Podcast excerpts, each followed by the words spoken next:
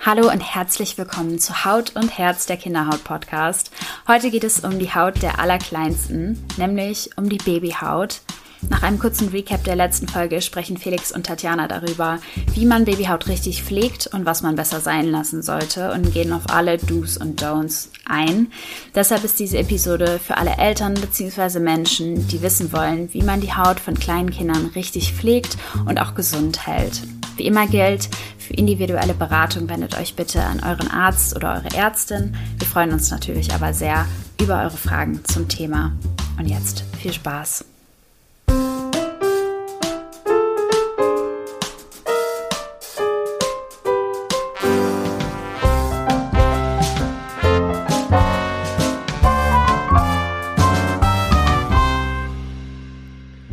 Hallo und guten Morgen zu einer neuen Episode von Haut und Herz. Heute geht es um ein ganz spannendes Thema, um ein Thema, ähm, mit dem ich mich persönlich, obwohl ich jetzt schon lange in der Dermatologie bin, noch gar nicht so viel auseinandergesetzt habe, was unter anderem wahrscheinlich auch daran liegt, dass ich selbst kein Kind habe. Äh, Tati, heute soll es ums Thema Hautpflege bei Babys gehen. Und was sich auf den ersten Blick so total easy anhört, ist ja eigentlich gar nicht so, liegt gar nicht so leicht auf der Hand. Ja, ich meine, da spielen da viele Sachen mit rein. Wie oft eincremen, wie oft baden, wann muss ich Sonnenschutz machen, was darf ich auf die Haut überhaupt drauf machen, was ist wichtig, was muss ich beachten. Darum soll es heute gehen. Ich freue mich riesig, Felix. Und wirklich genau wie du sagst. Ja, wir Ärzte beschäftigen uns mit diesem Thema vielleicht gar nicht so intensiv sondern sind eher darauf gepolt, wirklich Krankheiten zu behandeln. Aber bei den Eltern, die kommen zu uns in die Praxen, in die Kliniken, ist das ja eines der brennenden Fragen. Die wollen wissen, wie pflege ich die Haut meines Kindes richtig? Und da geht es ja nicht nur um Kinder, die Hautprobleme haben, sondern auch gesunde Kinder. Wie beuge ich Hautkrankheiten vor? Wie sorge ich dafür, dass die Haut meines Kindes gesund bleibt? Und sowas wie Baden gehört ja zum Beispiel auch mit dazu. Und ob dein Kind jetzt, wie du sagst, krank ist oder gesund, spielt überhaupt keine Rolle. Baden muss es in jedem Fall, weil sonst, ja, sonst ist nicht so schön, wenn es aus dem Kindergarten nach Hause kommt und dann ganz dreckig ist. das kann ich dir aus eigener Erfahrung sagen, ja. Baden bekommt einen ganz großen Stellenwert in der Familie. Dann lass uns doch gleich dabei bei dem Thema mal bleiben. Ich meine, ähm, wie mache ich das richtig? Äh, wie oft baden, wie oft bade ich mein Kind? Wie achte ich darauf, dass die Haut nicht zu sehr austrocknet beim Baden? Wie gehe ich davor, Tati? Genau, also ich glaube, das ist die, die Frage, die ich am häufigsten gestellt bekomme. Erstmal, wie oft muss ich überhaupt baden? Und da versuche ich immer, die Eltern so ein bisschen zu entspannen und zu sagen, also müssen an sich gar nicht, ja, und die, die Frequenz, die Häufigkeit richtet sich wirklich nach dem Hautzustand des Kindes. Also wenn das Kind, das Baby sauber ist, nicht offensichtlich eingedreckt ist, dann ist es auch völlig in Ordnung, wenn ich das Kind vielleicht nur ein oder zweimal in der Woche bade. Ähm, aber klar, je kleiner die Kinder sind, gerade natürlich die, die Babys in den ersten Monaten, die ja noch nicht, äh, also die, die ja quasi ständig Windel tragen und immer wieder da der Kontakt äh, mit der Haut zu Urin und Stuhl ähm, besteht, den sollte man schon regelmäßig, sprich täglich reinigen, den Windelbereich. Das bedeutet, was du mir hier sagst, ist im Prinzip, dass ich mich in der Frage so ein bisschen auf meine Intuition als Elternteil äh, verlassen kann, oder? Das bedeutet, ich muss jetzt irgendwie nicht egal was mir anderswo gesagt wird, sollte ich mich wahrscheinlich am ehesten darauf verlassen, sagt mir mein Gefühl, dass mein Kind gewaschen gehört oder nicht und entsprechend dann auch, äh, entsprechend auch vorgehen. Also das ist insgesamt bei dem Thema, wie pflege ich Babyhaut richtig, das A und O. Eltern wissen an sich am besten, wie sie ihr Kind zu pflegen haben. Ähm, Gefühl, ich würde es einfach nach Augenmaß machen. Wenn ich sehe, mein Kind ist, ist, ist eingedreckt, dann muss es gewaschen werden, gereinigt werden. Und das ist auch ein interessanter Punkt. Tatsächlich ist Baden aus dermatologischer Sicht besser für die Haut, als jetzt sagen wir einfach nur ähm, zu duschen oder mit einem feuchten Schwamm oder Lappen die Kinder zu reinigen, weil mhm. es einfach für die Hautbarriere tatsächlich besser ist. Und das Baden auch der Haut ja Feuchtigkeit spendet mhm. per se. Wichtig ist nur, dass das Wasser, was, also das Badewasser, was quasi über die Haut zum Teil aufgenommen wird, müssen wir im Anschluss unbedingt in der Haut versiegeln. Sprich, das ist das Entscheidende, weil du ja auch gefragt hast, wie, wie sorge ich dafür, dass das Baden die Haut nicht austrocknet? Und da ist die Antwort, nach dem Baden, wenn die Haut noch leicht feucht ist, unbedingt mit einer Hautpflegecreme eincremen. Dann versiegel ich quasi die Feuchtigkeit des Badewassers in der Haut. Und nochmal einen Schritt zurück, äh, auch obwohl wir jetzt gesagt haben, man soll da seine Intuition vertrauen. Deine persönliche Erfahrung mit deiner, mit deiner kleinen Tochter, Tati hat eine total süße kleine Tochter. Wie macht ihr es genau? Was würdest du sagen? Wie sozusagen, ihr macht ja keine Aktivitäten, die andere Kinder nicht auch machen würden. Wie oft, äh, wie oft badet ihr? Einmal pro Monat, einmal pro Woche, jeden zweiten Tag? Wie sieht's bei euch aus? Ja, also das hat sich jetzt natürlich auch über die Jahre, äh, unsere Tochter ist drei, ähm, hat sich jetzt natürlich auch geändert. Als sie ganz klein war am Anfang, ähm, in den ersten Lebenswochen, Lebensmonaten, haben wir sie tatsächlich täglich einfach in ein kleines Sitzbad gesetzt, um den Windelbereich gut sauber zu bekommen. Ähm, und dann haben wir die Frequenz, ja, je nach Bedarf gesteigert. Aber ich würde sagen, also wir haben im Durchschnitt wahrscheinlich sie dreimal in der Woche in jedem Fall gebadet. Aber klar, je älter die Kinder werden, ähm, je mehr Kontakt sie auch zu Nahrungsmitteln haben, dann kommen sie ja dann irgendwann ja auch in die Kita und spielen am Spielplatz, im Schlamm, im Dreck. Ähm, da kann es auch mal sein, dass ich sie jeden Tag gebadet habe, wenn das nötig war. Und ich glaube, neben der reinen Reinigungsfunktion des Badens muss man ja auch sehen, dass viele Kinder wirklich das Baden total gerne haben, einfach als auch sensorisches Erlebnis, als Spiel. Und es ist auch total schön so für die Bindung zwischen, zwischen Eltern Eltern und ihren Kindern dieses Baderitual zum Beispiel vor dem Einschlafen. Also das erfüllt auch noch über die Reinigungsfunktion hinaus auch ähm, verschiedene positive Effekte, das Baden. Mhm. Für mich ist auch spannend zu hören, weil ich tatsächlich äh, nicht wusste, dass das Baden von Kindern auch dazu führt, dass äh, Feuchtigkeit in die Haut aufgenommen wird. Das ist mir tatsächlich neu, das nehme ich heute mit. Vielen Dank, das hört sich echt spannend an. Du hast gesagt, ähm, Du hast gesagt, dass die Pflege unmittelbar, also die Pflege mit einer Pflegecreme, ähm, unmittelbar nach dem Baden ganz wichtig ist. Wollen wir vielleicht mal als nächstes drauf schauen, welche Pflegecremes man äh, bei Kindern am besten verwendet? Das ist ja auch nicht äh, sozusagen, das erschließt sich auch nicht so auf den ersten Blick, weil es da ja unglaublich viele Produkte gibt. Wenn man auf Instagram mal durchscrollt, dann wird einem da viel angeboten. Auf was sollte ich achten? Was sind die Produkte, auf die, auf die ich am ehesten zurückgreifen sollte? Also, um es ein bisschen zu vereinfachen, ja, weil ich weiß wohl, es gibt eine Unmenge an Produkten und die, die Industrie macht auch alle möglichen Versprechungen und es ist wirklich extrem übersichtlich, wenn man als Eltern in den Drogeriemarkt geht und vor diesem Pflegeprodukteregal steht oder in der Apotheke. Ähm, um es ganz einfach zu sagen, was ich den Eltern bei mir ähm, in der Praxis immer mitgebe, ist, dass ich ihnen sage, weniger ist mehr. Das bezieht sich einmal auf die also Häufigkeit, in der ich eincreme, ein Kind mit gesunder Haut muss nicht eingecremt werden. Mhm. Also, nur wenn die Haut spürbar rau ist, wenn sie trocken ist, wenn sie schuppt, wenn sie schon so ein bisschen gerötet, leicht entzündet ist, das ist ein Indiz dafür, dass die Haut zu trocken ist und entsprechend mit einer Pflegecreme eingecremt werden sollte. Okay, da, äh, da höre ich auf. Das bedeutet, es geht schon fast wieder in eine ähnliche Richtung wie beim Baden. Das heißt, wir als Eltern oder ich als zukünftiger Vater muss, muss da ein Stück weit wieder auf meine Intuition, auf, mein, äh, auf meine Beobachtungsgabe äh, dem Kind gegenüber vertrauen. Das heißt, ähm, wenn ich merke, dass es sozusagen, dass die Haut trocken ist, sich also rau oder irgendwie spröde anfühlt, dann eincremen. Aber das heißt nicht, dass ich das Kind einfach sozusagen starr jeden Morgen aufs Neue von oben bis unten eincremen muss.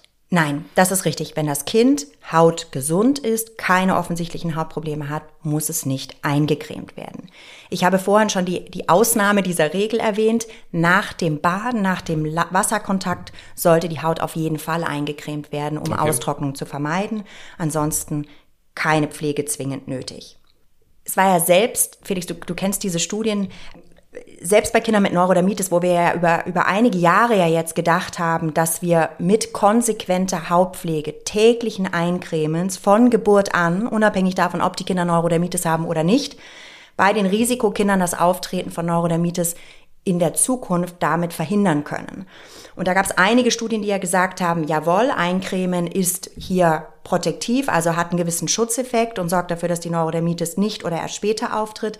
Jetzt gab es aber neuere Studien, die das nicht belegen konnten, diesen Schutzeffekt, sodass wir selbst bei den Kindern, die ein Risiko haben, Neurodermitis zu entwickeln, weil zum Beispiel die Eltern bereits Neurodermitis haben, ähm, auch da jetzt eher zurückhaltend geworden sind und gesagt haben, Pflege nur dann, wenn die Haut offensichtlich Pflege braucht. Das ist ja super spannend. Ähm, auch da muss ich sagen, hatte ich gedacht, dass es äh, in jedem Fall immer wichtig wäre oder wichtig und richtig den Kindern regelmäßig Feuchtigkeit mit Hilfe von Hautpflegecremes zuzuführen.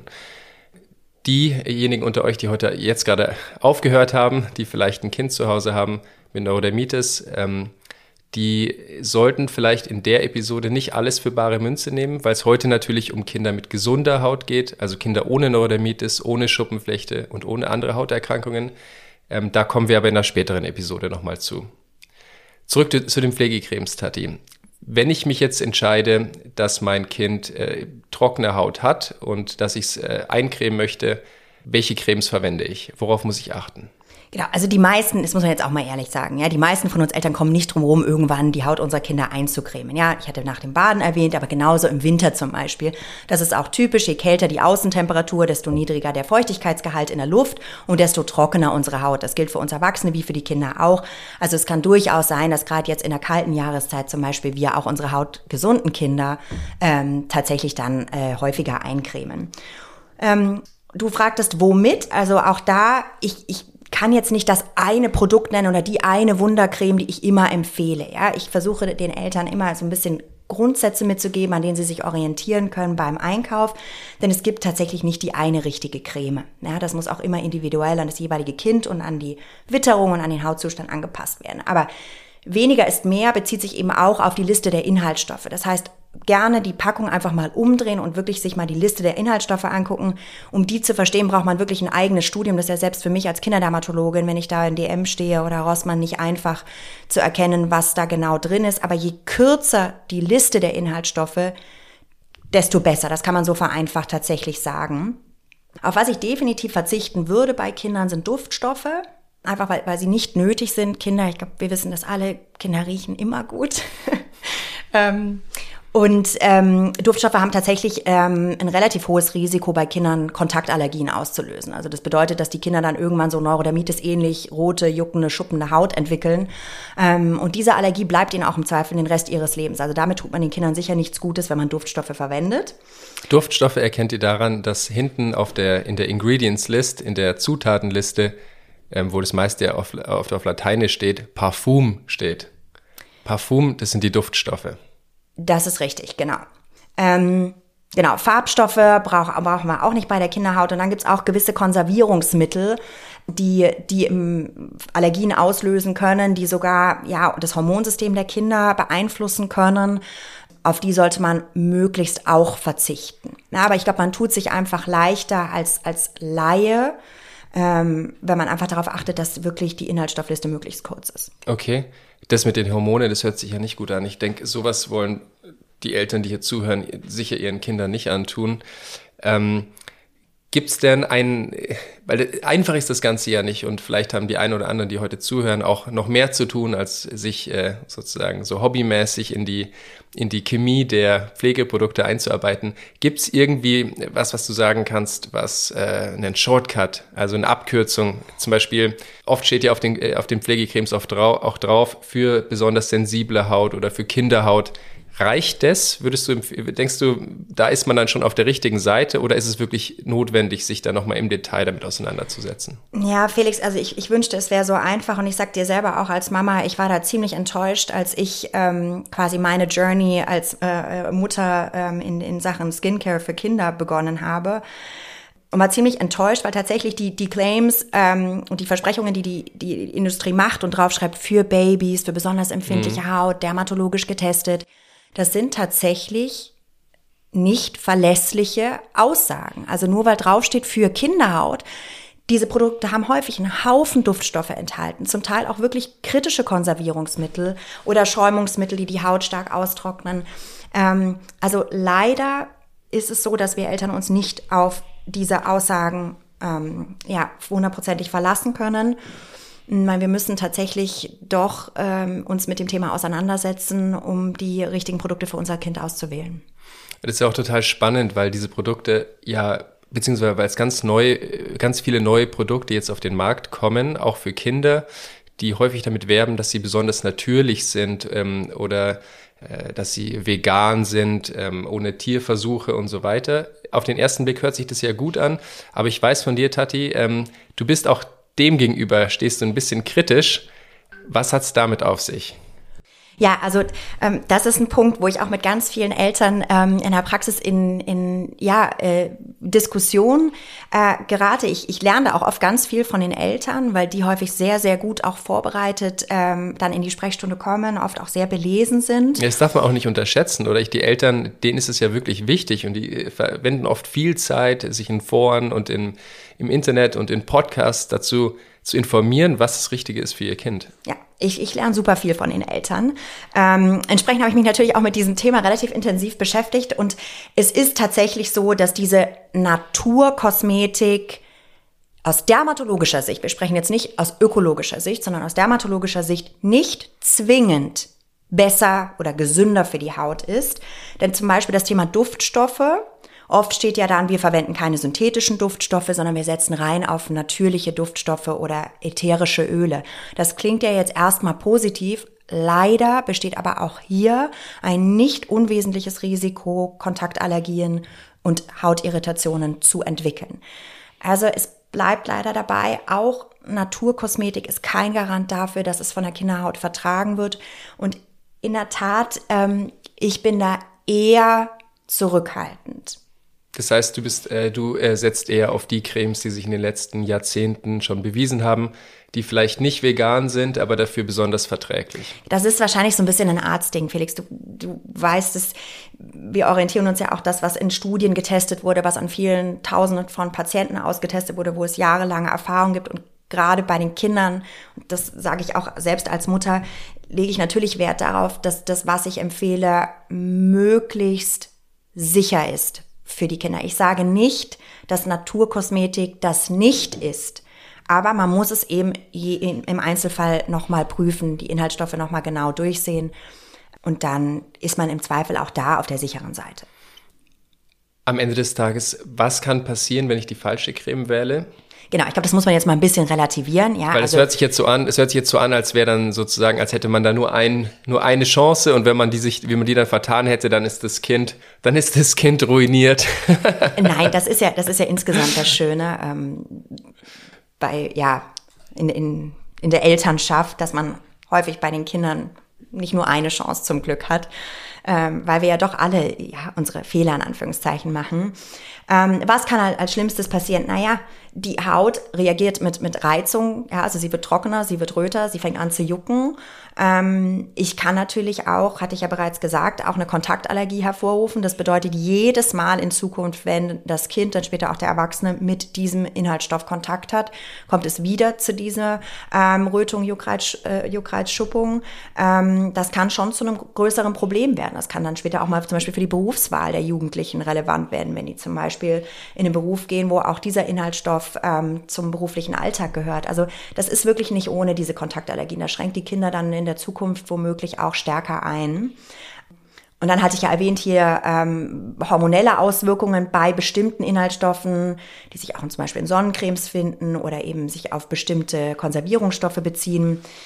Da weiß man noch nicht genau die Auswirkungen bei Menschen. Man weiß aber aus Tierversuchen sehr wohl, dass diese Inhaltsstoffe über die Haut aufgenommen werden, im Körper aufgenommen werden und dort ähm, das Hormonsystem beeinflussen können und dann Östrogen-ähnliche Effekte haben können. Also Östrogen ist das weibliche Geschlechtshormon, das kennt ihr bestimmt. Ganz genau. Und es gibt sogar Diskussionen oder ja, die Frage, ob vielleicht diese Stoffe daran beteiligt sein könnten, vorzeitig die Pubertät auszulösen bei den Kindern. Ja, ja, spannend. Also gibt es noch keine hundertprozentigen Beweise in Anführungszeichen dafür, aber auch da, ich würde das einfach nicht riskieren bei meinem Kind. Okay, im schlimmsten Fall aber, wenn ich jetzt äh, doch, ich habe mir so viel Mühe gegeben, ich habe mich eingelesen, ich habe die, ähm, die Zutatenliste durchgeschaut, habe eine Creme verwendet, wo es am Ende dann zu einer Rötung gekommen ist bei meinem Kind nach der Anwendung. Das ist ja oft dann so nach einer Woche oder so, dass man merkt, dass irgendwie die Haut, die Haut eher, ja, eher, eher gereizt wird durch die Creme, die ich verwendet habe. Da ist das Allerwichtigste, dass ihr aufhört, diese Creme zu verwenden, weil ähm, es wird dann nicht mehr besser legt die Creme lieber zur Seite und schaut euch um nach einer neuen Creme, weil äh, ihr gewinnt da nichts mehr. Und auch wenn die Creme noch fast voll ist, darauf würde ich, ich würde eher darauf verzichten, die weiter zu verwenden, weil eben der, der Schaden, die ihr anrichtet, sozusagen, da, äh, da eher noch schlimmer wird als besser. Genau, kle kleiner Tipp von der Allergologin, ähm, bitte unbedingt das Produkt nochmal fotografieren, bevor ihr es wegwerft, damit man in Zukunft sehen kann, was war denn da drin, weil sollte diese Reaktion auch bei anderen Cremes auftreten, dann könnte man nachvollziehen, ja, auf welchen Inhaltsstoff diese Unverträglichkeit zurückzuführen ist. Perfekt, das war jetzt schon ganz schön viel zu den Pflegecremes. Ähm, ich hoffe, dass das unseren Zuhörerinnen und Zuhörern ein bisschen, äh, sozusagen ein bisschen Richtung weist, ähm, an der sie sich orientieren können. Tati, was sind denn fünf Inhaltsstoffe, die bei deiner Tochter unter keinen Umständen auf die Haut kommen? Genau, also Duftstoffe hatte ich ja schon gesagt, in, in allen Formen. Ähm, Wollwachs ist auch so ein Thema. Lanolin, viele kennen das ja, viele Mütter irgendwie von den Brustwarzencremes, teilweise aber auch in Wundschutzcremes enthalten. Ähm, Wollwachs hat auch ein, ein, Allergiepotenzial und ist teilweise auch ähm, ja, mit, mit Giftstoffen verunreinigt. Würde ich nicht verwenden. Dann gibt's noch Konservierungsmittel wie das Propylenglykol, ähm, ein Alkohol, Gerade bei den Neugeborenen ähm, sollte man das nicht großflächig anwenden. Das kann zu schweren Vergiftungssymptomen führen. Ähm, und dann tatsächlich äh, unter den ja, häufigsten Kontaktallergenen bei Kindern ähm, gibt es das Cocamidobutylbutyrat. Ähm, klingt auch erstmal toll, Koko, ja, Kokosnuss, Naturprodukt. ähm, aber auch hier ähm, ist eigentlich so, ja, zu dem ähm, Kontaktallergen in der, in der äh, Hautpflege bei Kindern geworden. Und das Methylisothiazinolon, was eben auch ähm, als Kontaktallergen wirken kann und ähm, auch äh, Hormon äh, Effekte entfalten kann. Das wären jetzt mal so die Top 5, auf die ich achte, dass die nicht enthalten sind in der Hauptpflege für meine Tochter. Okay, wenn ihr euch da auch dran orientieren wollt, schreiben wir euch die, die doch sehr, sehr komplizierten Namen in die Show Notes. Das war, das war jetzt schon mal ganz schön viel zu den Pflegeprodukten. Ähm, ein, äh, eine weitere Sache, die bei Kindern extrem wichtig ist und ich glaube, wo auch viele Fragen zu haben, ist das Wickeln. Ähm, hört sich auf den ersten, auf das, auf den ersten Blick auch total easy an. Aber ich glaube, äh, wie mit allen Sachen mit Kindern kann man auch viel falsch machen, oder? Genau, also tatsächlich, äh, ja, relativ unterschätztes Thema. Ähm, man denkt also frisch gebackene Mama oder Papa, naja, wickeln. Ähm, aber A, macht man es tatsächlich sehr, sehr, sehr, sehr oft. Ähm, und man stellt auch fest, dass ähm, ja, die Haut im Windelbereich ähm, der, der Kinder eben doch sehr sensibel ist. Und da ist es wirklich so, also jedes Kind entwickelt mindestens einmal in seinem jungen Leben ähm, einen wunden Po. Wir nennen das ja äh, als Ärzte Windeldermatitis. Also Entzündung der Haut im Windelbereich. Genau.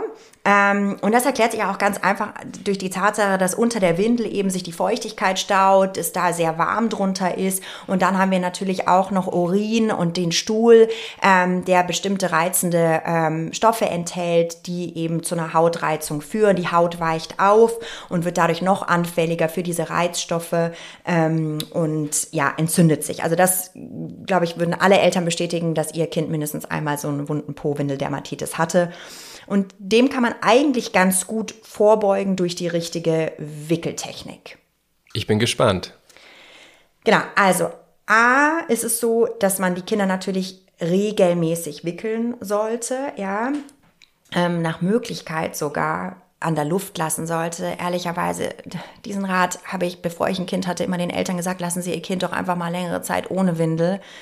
Ähm, ich habe dann selber als Mutter äh, festgestellt, dass das im Alltag nicht immer unbedingt umsetzbar ist. Aber klar, wenn man irgendwie die Möglichkeit hat, dass die Kinder noch mal ein bisschen nackig irgendwie auf, auf der Wickeldecke spielen können oder nach dem Baden noch mal ein bisschen die Haut einfach an die Luft kommt, dann ist es sicher gut. Okay, kurze Zwischenfrage. Das bedeutet, nach dem Wickeln empfiehlst du, wenn es möglich ist, die Kinder ein bisschen sozusagen an der, an der Luft so ein bisschen trocknen zu lassen? Also vor dem Wickeln quasi. Genau, also mit Wickeln meinte ich jetzt sozusagen das Entfernen so der alten, der alten Windel ja. und dem äh, und ja. so dem Saubermachen. Genau. Ähm, sozusagen, wenn du damit fertig bist, dann lässt, sollte man, wenn man kann, wenn man die Zeit dazu hat, die Kinder noch ein bisschen äh, an, der, genau. an der Luft liegen lassen, damit die, die Haut so ein bisschen austrocknen kann und nicht die Feuchtigkeit durch das erneute Wickeln sozusagen unter diesen ganzen, unter diesen ganzen Schichten ähm, eingesperrt ist. Ganz genau. So, und dann, wenn es jetzt ums Wickeln geht, immer die Frage, ähm, wie, wie schütze ich denn die empfindliche Haut in dem Bereich? Und da, da sind wirklich Wundschutzcremes das A und O. Ja, die sorgen nämlich dafür, dass ich einfach wie so eine Art mechanische Barriere, wie so einen Schutzfilm auf der Haut habe, der verhindert, dass die Feuchtigkeit, der Urin, der Stuhl, all diese reizenden ähm, Einflüsse eben direkt Kontakt mit der empfindlichen ähm, Windelhaut oder Windelbereichhaut haben. Ähm, schön eine dicke Schicht Wundschutzcreme auftragen. Die enthalten meistens Inhaltsstoffe wie zum Beispiel Zink. Ähm, die saugen auch Wasser und Feuchtigkeit auf und wirken so ein bisschen antientzündlich. Also das, das hilft wirklich sehr, sehr gut. Das heißt, ich empfehle auch wirklich bei jedem Windelwechseln einfach als Schutz der Haut auch Wundschutzcreme aufzutragen. Das ist umso relevanter, je jünger die Kinder sind, weil natürlich da ständig die Windel voll ist. Ja, je älter die Kinder werden, desto eher kann ich ja auch, da ist die Windel einfach länger trocken. Ähm, und ich weiß, wenn mein Kind in die Windel gemacht hat, dann kann ich die auch unmittelbar wechseln. Okay. Bevor wir die Wundschutzcreme äh, verwenden, müssten wir fast noch einen Schritt zurückgehen und uns fragen, ähm, das, das Reinigen, ähm, das ist ja auch eben, das ist ja eigentlich das A und O beim Windelwechseln. Ähm, Gibt es da irgendwas Besonderes, äh, was ich beachten sollte? Jetzt kommt wieder mein Lieblingsspruch, weniger ist mehr. Also auch da an sich reicht einfach entweder ein Wattepad oder ein, ein, ein sauberer Waschlappen in weicher und Leitungswasser. Ja, ähm, auch das habe ich als Mutter festgestellt, hat man jetzt nicht immer unbedingt unterwegs dabei und dann würde man dann alternativ auf Feuchttücher ähm, setzen. Da kann man leider eine ganze Reihe in Anführungszeichen falsch machen, ja, weil da auch die Industrie diese Feuchttücher vollpackt mit Duftstoffen, mit kritischen Konservierungsmitteln. Auch da orientiert euch am besten an den Feuchttüchern mit der kürzesten Inhaltsstoffliste. Gibt zum Beispiel die mit 99,9 Prozent Wasser. Also da weiß man, dass das, was da noch an, an 0,1 Prozent drin ist, ähm, im besten Fall eben nicht kritisch ist. Das finde ich eine gute, ja, eine gute Orientierungshilfe. Ähm, Ansonsten eben Waschlappen mit Wasser. Waschlappen mit Wasser, aus. so wie wir das irgendwie, wie das unsere Eltern, unsere Großeltern und die 10.000 Generationen davor uns auch schon gemacht haben. Genau. Tatsächlich, auch das äh, habe ich gelernt als Mutter gerade am Anfang, haben die Kinder ja häufig noch ganz weichen Stuhlgang, der auch ganz fest an der Haut kleben kann. Und bevor man da anfängt, wie wild diesen empfindlichen Hautbereich irgendwie abzureiben und zu rubbeln, da kann man auch mal einen kleinen Schuss irgendwie Mandelöl ähm, zum Beispiel verwenden. Nicht zur Pflege, sondern wirklich nur zur Reinigung, weil sich damit diese festhaftenden ja, Rückstände besser, besser lösen lassen. Und danach bitte alles inklusive Öl nochmal mit einem Feuchttuch einfach abwischen. Mandelöl also ist ja eine ganz gute, sozusagen ist eine ganz gute Anschaffung. Das kann man auch zum Baden verwenden. Das heißt, Mandelöl der Allrounder beim, beim Pflegen der Babyhaut. Das lässt jetzt dein Herz höher schlagen, Felix. Ein Naturprodukt auf der einen Seite das Naturprodukt, auf der anderen Seite ähm, ist es natürlich auch schön, so ein paar Sachen zu, äh, zu haben, an denen man sich so ein bisschen entlanghangeln kann, weil es ja doch ähm, sozusagen, ja, weil es doch nicht so einfach ist. Und es ist vielleicht nicht schlecht, wenn es da das ein oder andere Produkt gibt, wo ich weiß, das kann ich relativ bedenkenlos verwenden. Das ist richtig. Also grundsätzlich bin ich bei Ölen immer eher kritisch. Also Öle haben auch in der tatsächlich in der Hautpflege nichts verloren, ja, weil sie einfach de facto nicht pflegen alleine, aber zum Beispiel zur Reinigung oder im, im Bad äh, eben zum, um die Haut besser zu reinigen, ist es sicherlich ähm, eine Möglichkeit, ist aber kein Muss. Wir hatten ja gerade darüber gesprochen, dass bei der Reinigung im Prinzip das Einfachste, das was schon immer gemacht wurde, in deinen Augen das Beste ist. Äh, wenn wir zu den Windeln kommen, ähm, da gibt es jetzt aktuell wieder einen sehr großen Trend hin zu Stoffwindeln, nachdem man irgendwie weiß ich nicht, Jahrzehnte diese einmal Plastikwindeln, äh, nachdem die der große Hit waren. Jetzt versuchen viele wieder Stoffwindeln zu verwenden. Das ist besser für die Umwelt, viel weniger Müll. Viele sagen auch, dass die, äh, die Baumwolle, der Baumwollstoff auch sozusagen besser verträglich ist für die Haut der Kinder. Da gibt's aber auch unter den Medizinern relativ, äh, ja, relativ kontroverse Ansichten dazu, oder? Wie siehst du das, Tati? Also nicht, nicht an diesem Tisch, Felix. Ich habe da eine ganz klare Meinung zu. ähm, da bin ich nicht überrascht. also nochmal ökologisch Windeln ist, ist wirklich eine Katastrophe. Ich meine, im Durchschnitt pro Kind 1000 Windeln, äh, die man in der Windelzeit verbraucht. Das ist eine enorme Menge an Müll, der da entsteht da blutet mein Herz, das ist richtig, aber aus dermatologischer Sicht kann ich nur abraten von Stoffwindeln und empfehle wiederum die klassischen, hier super absorbierenden ähm, Windeln von, ja, der Marke ist jetzt äh, egal, aber Pampers ist so für die meisten ein Begriff. Also so diese klassische, moderne, saugstarke Windel ist das, was ich empfehle. Und zwar aus dem ganz einfachen Grund, dass diese dauerhafte Feuchtigkeit auf der Haut zwangsläufig zu Hautreizung, Entzündung und dann mit sogar der Folge Allergie, Infektionen und wirklich auch Leid für die Kinder führen kann. Da muss ich sagen, äh, könnte ich mir vorstellen, dass du da vielleicht natürlich auch den Blick der Kinderdermatologin auf die Sache hast, weil du natürlich auch nur mit Kindern zu tun hast, die am Ende auch diese Probleme entwickeln, oder? Weil ich kenne aus dem persönlichen Umfeld, aus dem persönlichen Bekanntenkreis, verwenden ganz, ganz viele nur diese Stoffwindeln, sind damit auch sehr zufrieden. Wie du sagst, es ist viel weniger Müll und irgendwie auch diese, ich persönlich finde auch diese, die Haptik, auch das das Anfassen und das Geräusch beim Wickeln und so, diese, das ganze Drum und Dran, das fühlt sich mit den einmal Plastikwindeln einfach wahnsinnig unnatürlich an. Ähm, und äh, ich habe eben aus dem persönlichen Bekanntenkreis äh, erfahren, ähm, dass die damit sehr gut zurechtkommen. Und ich äh, kenne natürlich auch diese medizinische Ansichtsweise und ich weiß auch, dass für die Kinderhaut, besonders für sensible Kinderhaut, ähm, die Einmalwindeln deutlich besser sind, weil sie besser die Feuchtigkeit aufsaugen. Aber es ist doch so, und das kann man doch eigentlich fast auch so sagen, dass ähm, für Kinder, die eben keine besonders sensible Haut haben, die eine sehr gute Hautbarriere haben, die da nicht irgendwie, nicht irgendwie Vorprobleme mitbringen, dass die eigentlich auch bedenkenlos diese, ähm, diese Leinwindel verwenden können, oder? Unter dem Vorbehalt, dass die Windel ganz regelmäßig gewechselt wird. Also wenn, wenn ähm, Eltern es hinbekommen, die Windel, sobald sie feucht oder verschmutzt ist, zu wechseln, ja, kein Problem. Also rückblickend wäre jetzt in meinem Alltag äh, mit meiner Tochter wäre mir das, glaube ich, nicht möglich gewesen. Aber nochmal, ich, ich vertrete wirklich nur die, die, die Sicht, ähm, meine persönliche Sicht als Mutter und natürlich die als, als Kinderdermatologin ich drücke aber auch niemandem meine Meinung auf. Wenn jemand, wie, wie jetzt bei dir im Bekanntenkreis glücklicherweise der Fall, gut gefahren wird mit einer Stoffwindel, dann kann ich da eigentlich nur zu gratulieren. Dann ist das sicherlich auch, auch eine, eine tolle Leistung der Eltern, ähm, dass sie es schaffen, da so, so regelmäßig Windel zu wechseln. Weil Chapeau. es einfach, okay, verstehe, weil das einfach bedeutet, dass man mit den Stoffwindeln häufiger die, äh, sozusagen häufiger die Windeln wechseln muss, weil die einfach nicht auf die gleiche Art und Weise die Feuchtigkeit speichern oder aufnehmen können, wie diese einmal Plastikwindeln. Das bedeutet am Ende des Tages die Entscheidung, wie viel Zeit, wie viel Arbeit möchte ich da investieren, wobei ähm, das am Ende des Tages wahrscheinlich einfach eine persönliche Entscheidung ist. Wichtig ist halt, dass man regelmäßig wechselt, wenn man sich für die Stoffwindel entscheidet. Die Plastik-Einmalwindeln sind halt ein bisschen einfacher in der Verwendung. Die kann man ein bisschen länger am Kind lassen, weil sie eben diese Feuchtigkeit besser bindet. Ganz genau. Okay, sehr schön. Das waren ja schon super viele spannende, spannende Sachen. Ähm, einen letzten großen Punkt äh, haben wir für heute noch, und zwar Sonnenschutz. Ähm, das ist ja auch ein super wichtiges Thema. Ja, so viele wichtige Themen beim äh, rund ums Thema Hautpflege bei Kindern. Ähm, Sonnenschutz spielt für alle natürlich eine große Rolle. Ja, da geht es ja darum, die Haut vor Schäden zu schützen und auch zukünftig vor Hautkrebs. Und besonders bei Kindern spielt es eine ganz, ganz wichtige Rolle. Und tatsächlich gibt es da auch ein paar Sachen, die man bei Kindern besonders beachten muss. Ja, also du, du hast ja schon angesprochen, warum ist Sonnenschutz denn gerade bei Kindern so enorm wichtig? Weil wir wissen ja alle als Eltern, es ist auch lästig, ja, ähm, die, die Kinder ähm, ausreichend vor Sonne zu schützen. Aber warum ist es, warum kommt es genau darauf an? Weil während der Kindheit, also bis zum 18. Lebensjahr, wir tatsächlich 80 Prozent der gesamten Sonneneinstrahlung auf unsere Haut erhalten.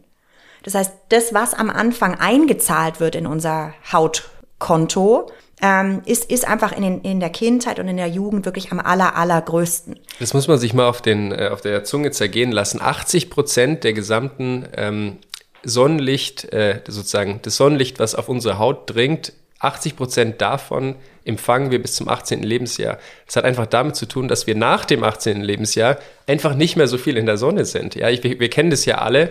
Als Kinder sind wir draußen auf dem, äh, draußen auf dem Fußballplatz oder mit den Freund, äh, Freunden und Freundinnen unterwegs. Ähm, und als Erwachsene, da arbeitet man tagsüber, wenn die Sonne scheint und am Abend ähm, sitzt man drinnen und vielleicht ist man mal ein paar Wochen im Urlaub, im Sommerurlaub am Strand, aber viel mehr ist es nicht. Das bedeutet, die Kinder bekommen so wahnsinnig viel Sonnenlicht ab im Vergleich zu uns Erwachsenen, dass man besonders bei denen da aufpassen muss. Genau. Und du hast es auch schon angesprochen, warum oder vor was schützen wir unsere Kinder? Wir schützen sie maßgeblich vor Hautkrebs. Und das ist nun mal die, der häufigste Krebs des Menschen überhaupt. Und die Zahlen steigen dramatisch an. Und Hautkrebs wird eben in ganz, ganz vielen Fällen durch UV-Licht, also durch das Sonnenlicht, ähm, verursacht. So, und dafür sage ich auch den Eltern immer, ist es wichtig, überhaupt die Reihenfolge zu verstehen, in der die Sonnenschutzmaßnahmen ergriffen werden sollten. Und das heißt, Sonnencreme kommt tatsächlich ganz am Schluss. Das ist das, woran wir alle als erstes denken, wenn es ums Thema Sonnenschutz geht. Aber eigentlich ist das richtige Verhalten das, was uns am, am meisten schützt. Ja, also das heißt, wir sollten wirklich sehen, dass gerade bei den Kindern unter sechs Monaten, die sollen eigentlich gar nicht in die direkte Sonne. Okay, ähm, das ist ja auch schon mal ein äh, wichtiger Punkt. Und das bedeutet, wenn ihr jetzt äh, schon den, ähm, die Elternzeit plant und direkt nach der Geburt irgendwie äh, vier Wochen auf die Kanaren fahren wollt mit eurem Neugeborenen und dann da am Strand verbringen, ist vielleicht keine so gute Idee. Ja, doch, klar könnt ihr das machen. Ähm, aber ihr müsst eben Sorge tragen dafür, dass die Babyhaut gut vor der Sonne geschützt ist. Und das kann ich zum einen machen, indem ich mich im Schatten aufhalte mit dem Kind, indem ich entsprechend einen Sonnenschirm verwende. Ja, der sollte aber auch wirklich gut, ja, gut Schatten spenden. Und ganz, ganz wichtig, Schlagwort textiler Lichtschutz. Das heißt, die richtige Kleidung ist ja das, was eigentlich die größte Fläche äh, unserer Haut schützt, außer jetzt Gesicht und vielleicht Hände. Ähm, aber damit schaffe ich schon mal eine sehr, sehr gute Grundlage. Also richtiges Verhalten in der sonnenintensiven Tageszeit zwischen 10 und 3, ja, möglichst nicht rausgehen, wenn doch, dann eben nur im Schatten, ähm, im richtigen Schatten, ähm, schützende Kleidung tragen und Gesicht und Hände eincremen. Am liebsten sehen wir Kinderdermatologen, ist, dass eigentlich Kinder im ersten Lebenshalbjahr nicht eingecremt werden sollten, aber wenn sie es nicht vermeiden lässt, dann trotzdem lieber eincremen. Da sind wir auch schon wieder beim Pflegeprodukt-Thema. Was ist die richtige Sonnencreme? Auch da gibt es ja wahnsinnig viele verschiedene. Da gibt es welche, die chemische äh, Sonnen äh, Lichtschutzfaktoren enthalten, gibt es welche, die eher physische, physikalische äh, Lichtschutzfaktoren enthalten, die dann so ganz weiß auf der Haut sind. Für was entscheide ich mich? Genau, also da ist es tatsächlich bei, bei Kindern, je jünger die Kinder sind, eigentlich desto einfacher, weil wir am liebsten mineralische Lichtschutzfilter ähm, empfehlen und eigentlich ungerne chemische Lichtschutzfilter ähm, verwenden. Wichtig bei beiden ist, dass ähm, der Sonnenschutz eben ähm, ja ein Breitbandschutz darstellt, also sowohl UVA als auch UVB abdeckt und vom Lichtschutzfaktor her Minimum 30 ähm, gerne auch 50, wobei der Sprung von 30 zu 50 tatsächlich gar nicht so hoch ist. Und es bedeutet auch nicht, dass ich mit einem 50er Lichtschutzfaktor ja auf einmal fast doppelt so lang mit dem Kind in die Sonne gehen könnte. Das ist so nicht. Also mindestens 30, besser 50. Und außerdem ist auch wichtig, regelmäßig den äh, Lichtschutz auch zu erneuern. Das bedeutet, wenn ihr euer Kind einmal am Morgen eingecremt habt, ist es nicht genug. Ihr könnt davon, ihr könnt leider nicht davon ausgehen, dass wenn es dann den halben Tag im Wasser gespielt hat, dass der Schutz am Abend immer noch genauso gut ist wie am Morgen. Genau, das, das ist er nämlich definitiv nicht. Ähm, was aber auch nicht passiert, ist, dass wenn ich am Tag mehrfach eincreme, dass sich insgesamt die Sonnenschutzzeit verlängert. Also ähm, ich erhalte lediglich die Zeit, in der die Haut vor, vor Sonne geschützt ist. Ähm, länger sollte ich nicht in die Sonne, dann sollte ich auch wirklich tatsächlich raus aus der Sonne. Warum würdest du mineralische Lichtschutzfaktoren ähm, chemischen eher vorziehen? Naja, das hat den einfachen Grund, ähm, dass diese physikalischen oder auch mineralischen Lichtschutzfaktoren sich einfach auf die Hautoberfläche drauflegen. Das sind relativ große Partikel, sowas wie zum Beispiel Zinkoxid oder Titandioxid. Ähm, das legt sich einfach auf die Haut oben drauf, wie so eine Schutzschicht, die reflektiert, wie so ein Spiegel auf der Haut. Da dringt gar keine Sonnenstrahlung in die Haut überhaupt ein, sondern es wird direkt einfach reflektiert. Bei den chemischen Lichtschutzfaktoren ist es jetzt vereinfacht gesprochen so, dass die tatsächlich ein bisschen Sonnenlicht natürlich in die Zellen gelangt und dort werden sie dann quasi erst unschädlich gemacht durch verschiedene chemische Umwandlungsprozesse. Mhm. Ähm, das Problem, auch nicht bei allen, aber eben bei einigen chemischen Lichtschutzfaktoren ist, dass sie eben auch im Blut nachgewiesen wurden in Untersuchungen in wissenschaftlichen, dass einige davon eben auch in Verdacht stehen, das Hormonsystem zu beeinflussen, sogenannte endokrine Disruptoren, also diesen östrogenähnlichen Effekt ähm, verursachen können. Das ist im Tiermodell bereits bestätigt. Und ähm, auch ein Nachteil quasi bei diesen chemischen Lichtschutzfaktoren ist, dass die auf jeden Fall eine halbe Stunde vor dem Aufenthalt draußen aufgetragen werden müssen, damit sie wirklich in die Haut einziehen, bevor sie ihre Wirkung entfalten. Und das ist einfach, wir wissen das alle bei Kindern auch oft nicht ganz, ganz realistisch, dass wir die Zeit haben und die Muße, ähm, auch die Kinder übrigens nicht, äh, dass man sie, dass man sie dann ähm, eben im, im Voraus eincremt. Die haben dann keine Lust, nach dem Eincremen noch eine halbe Stunde drin zu sitzen, während draußen die Sonne scheint und das Leben tobt. Ganz genau, ganz genau. Und dann gibt es auch ganz vereinzelt noch ähm, chemische Lichtschutzfaktoren, die, die von der Lagerung ein bisschen schwierig sind. Das heißt, die sollte man nicht länger als ein Jahr überhaupt verwenden, weil sie dann eben sich in krebserregende Stoffe umwandeln können. Also alles in allem bergen einige, nicht alle, aber einige diese chemischen Lichtschutzfaktoren in gewisse Gesundheitsrisiken. Und das würde ich nicht ähm, bei den Kindern, die ja auch noch keine reife Hautbarriere in den ersten zwei Lebensjahren haben, äh, riskieren wollen. Also, wenn wir jetzt einmal zusammenfassen, ich bin ja sonst ein großer Fan von weniger ist mehr, ja. Bei Sonnenschutz gilt genau das Umgekehrte. Da ist wirklich darauf zu setzen, viel hilft viel, die Haut gerade bei den Kindern unbedingt vor Sonne gut schützen. Ansonsten beim Thema Hautpflege ist tatsächlich weniger oft mehr. Macht euch keinen Stress. Wenn euer Kind keine offensichtlichen Hautprobleme hat, müsst ihr es gar nicht eincremen. Wenn allerdings die Haut trocken ist, dann solltet ihr eincremen. Ihr wisst jetzt auch, achtet bitte auf eine möglichst kurze Inhaltsstoffliste, damit ihr möglichst geringes Risiko habt für Hautirritationen und Allergien. Und das bringt mich auch zu dem Punkt, bitte prüft kritisch ähm, ja die Versprechungen der, der Industrie. Wir haben euch ja jetzt ein paar hilfreiche Tipps mit an die Hand gegeben, wie ihr oder wonach ihr euch beim Einkauf orientieren könnt. Ähm, spezielle Kinderprodukte sind nicht unbedingt besser. Auch solltet ihr aber keine Erwachsenenprodukte bei den Kindern verwenden. Und unser letzter Punkt, Baden, hatten wir noch drüber gesprochen. Schaut da ein bisschen, vertraut eurem Gefühl, wenn das Kind gebadet werden muss, badet's, aber ihr müsst euch nicht an irgendwelche starren Schemata halten. Und äh, das war's heute auch schon wieder. Oder gibt's noch einen wichtigen Punkt, Tati? Wickeln. Wickeln, ja, wickeln hatten wir auch drüber gesprochen. Tati, was war nochmal der, was, an was, was dürfen wir auf keinen Fall vergessen beim Wickeln? Regelmäßig, regelmäßig, immer dann, wenn die Windel voll ist, ähm, um einfach die Einwirkung von Feuchtigkeit von Stuhl und Urin auf die Haut zu vermeiden und die Anwendung von Wundschutzcreme. Absolut. Das war wirklich ein wilder Ritt durch die Kinderhautpflege. Ähm, es hat mir total viel Spaß gemacht mit, mit dir, Tati. Ich habe wahnsinnig viel mitgenommen ähm, und obwohl ich jetzt wirklich schon lange in diesem Bereich tätig bin, hatte ich mir zu vielen von den Punkten, über die wir heute gesprochen haben, noch nie so konkret Gedanken gemacht. Ich glaube, es wird mir persönlich auch echt helfen, ähm, sobald es dann, ja, sobald es dann ernst wird. Ähm, ich freue mich wirklich, hat mir sehr viel Spaß gemacht. Mir auch, Felix. Bis zum nächsten Mal. Ciao. Tschüss. Der Haut und Herz Podcast wird produziert von Sepia. Die Aufnahmeleitung habe ich, Johanna Lemke, übernommen und die Musik kommt von Felix King und Luke Larsen. Wir danken dir ganz herzlich für dein Interesse an unserem Podcast und fürs Zuhören. Und wir würden uns sehr über deine Fragen, deine Anregungen oder deine Kritik freuen, die du uns über unseren Instagram-Account Haut plus Herz Podcast zukommen lassen kannst.